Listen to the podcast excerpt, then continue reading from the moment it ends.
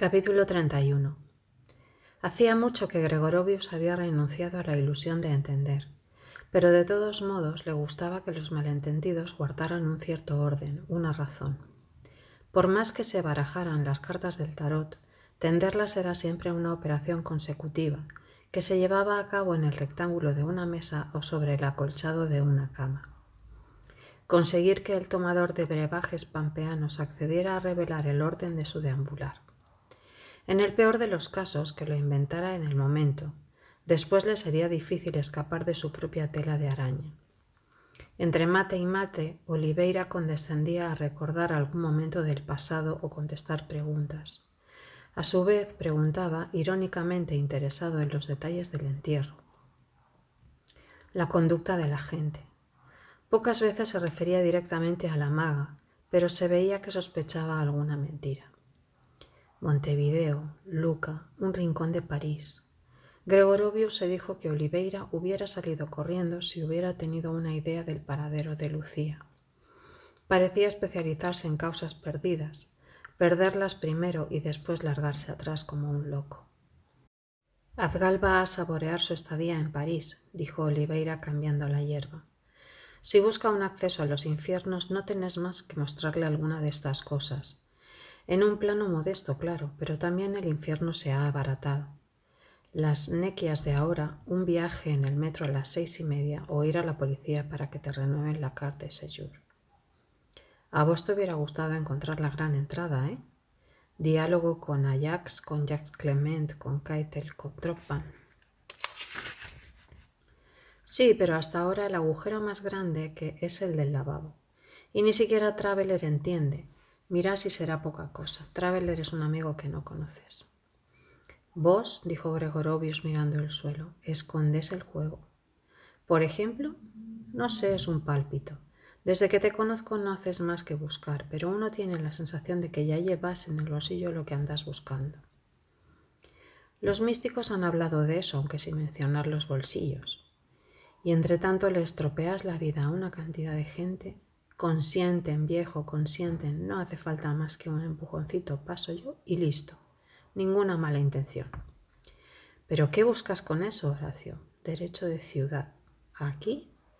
Es una metáfora, y como París es otra metáfora, te lo he oído decir alguna vez, me parece natural haber venido para eso. ¿Pero Lucía y Pola? Cantidades heterogéneas, dijo Oliveira. ¿Vos te crees que por ser mujeres las podés sumar en la misma columna? Ellas no buscan también su contento. ¿Y vos, tan puritano de golpe, no te has colado aquí gracias a una meningitis o lo que le haya encontrado al chico? Menos mal que ni vos ni yo somos cursis, porque de aquí salía uno muerto y el otro con las esposas puestas. Propiamente para Sholokov. Créeme, pero si ni siquiera nos detestamos, ¿está tan abrigado en esta pieza? Vos, dijo Gregorovius mirando otra vez el suelo, escondes el juego. Elucida, hermano, me harás un favor. Vos, insistió Gregorovios, tenés una idea imperial en el fondo de la cabeza. Tu derecho de ciudad, un dominio de ciudad. Tu resentimiento, una ambición mal curada. Viniste aquí para encontrar tu estatua esperándote al borde de la Plaza Fin. Lo que no entiendo es tu técnica, la ambición. ¿Por qué no? Sos bastante extraordinario en algunos aspectos, pero hasta ahora todo lo que te he visto hacer ha sido lo contrario de lo que hubieran hecho otros ambiciosos. Etienne, por ejemplo, y no hablemos de Perico. Ah, dijo Oliveira, los ojos a vos te sirven para algo, parece. Exactamente lo contrario, repitió Sip, pero sin renunciar a la ambición, y eso no me lo explico. Oh, las explicaciones, vos sabés, todo es muy confuso, hermano. Ponele que en eso que llamas ambición no pueda fructificar más que en la renuncia. ¿Te gusta la fórmula? No es eso, pero lo que yo quisiera decir es justamente indecible. Hay que dar vueltas alrededor como un perro buscándose la cola. Con eso y con lo que te dije del derecho de ciudad tendría que bastarte, montenegrino del carajo. Entiendo oscuramente. Entonces vos no será una vía como el Vedanta o algo así, espero. No, no. Un renunciamiento laico, vamos a decirle así. Tampoco. No renuncio a nada, simplemente hago todo lo que puedo para que las cosas me renuncien a mí. ¿No sabías que para abrir un agujerito hay que ir sacando la tierra y tirándola lejos? ¿Pero el derecho de ciudad entonces? Exactamente, ahí estás poniendo el dedo. Acordate del dictum. No me son pas du monde. Y ahora sácale punta, despacito. ¿Una ambición de tabla rasa y vuelta a empezar entonces? Un poquitito, una nadita de eso, un chorrito apenas, una insignificancia. Oh, Transilvanio adusto, ladrón de mujeres en apuros, hijo de tres necrománticas. Vos y los otros, murmuró Gregorovius buscando la pipa. ¡Qué mirza, madre mía! Ladrones de eternidad, embudos del éter, mastines de Dios, nefelibatas. Menos mal que uno es culto y puede enumerarlos. Puercos astrales.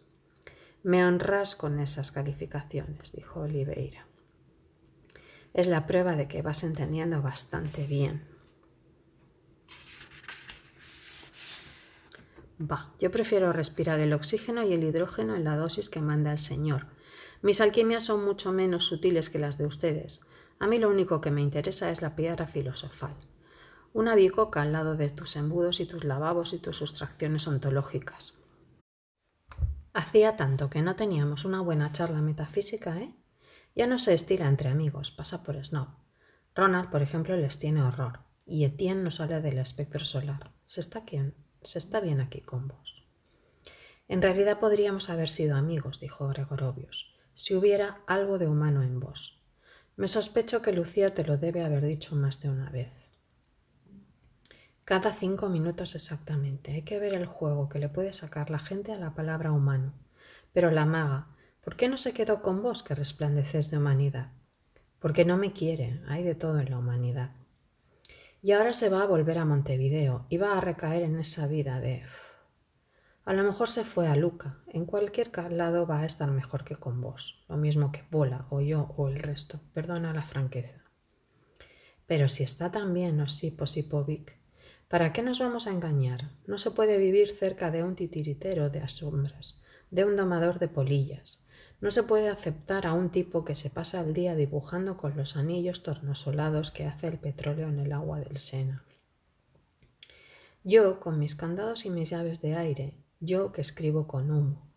Te ahorro la réplica porque la veo venir. No hay sustancias más letales que esas que se cuelan por cualquier parte, que se respiran sin saberlo, en las palabras o en el amor o en la amistad. Ya va siendo tiempo de que me dejen solo, solito y solo. Admitirás que no me ando colgando de los levitones. Rajá, hijo de Bosnia. La próxima vez que me encontres en la calle no me conozcas. Estás loco, Horacio. Estás estúpidamente loco porque se te da la gana. Oliveira sacó del bolsillo un pedazo de diario que estaba ahí, vaya a saber desde cuándo. Una lista de las farmacias de turno que atenderán al público desde las 8 del lunes hasta la misma hora del martes.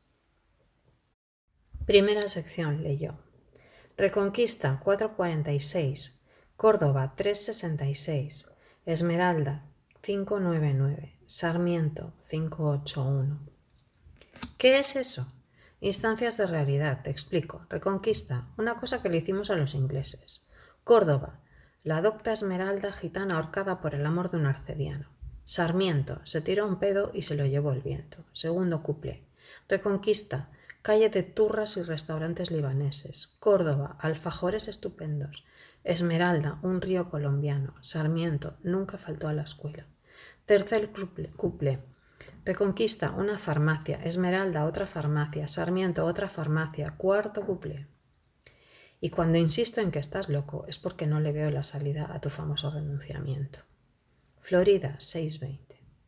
No fuiste al entierro porque aunque renuncies a muchas cosas ya no sos capaz de mirar a la cara a tus amigos. Hipólito Irigoyen 749. Y Lucía está mejor en el fondo del río que en tu cama. Bolívar 800. El teléfono está medio borrado. Si a los del barrio se les enferma el nene no van a poder conseguir la terramicina. En el fondo del río, sí. Corrientes 1117. O en Luca, o en Montevideo, o en Rivadavia, 1301. Guarda esa lista para Pola, dijo Gregorovius, levantándose. Yo me voy. Vos hace lo que quieras. No estás en tu casa, pero como nada tiene realidad y hay que partir ex nihil, etc., Dispone a tu gusto de todas estas ilusiones. Bajo a comprar una botella de aguardiente. Oliveira lo alcanzó al lado de la puerta y le puso la mano abierta sobre el hombro. Laval 2099, dijo mirándolo en la cara y sonriendo. Cangallo 1501. Pueyrredón 53. Faltan los teléfonos, dijo Gregorovius. Empezás a comprender, dijo Oliveira, sacando la mano. Vos en el fondo te das cuenta de que ya no puedo decirte nada, ni a vos ni a nadie. A la altura del segundo piso los pasos se detuvieron. Va a volver, pensó Oliveira. Tiene miedo de que le queme la cama o le corte las sábanas, pobre Osip.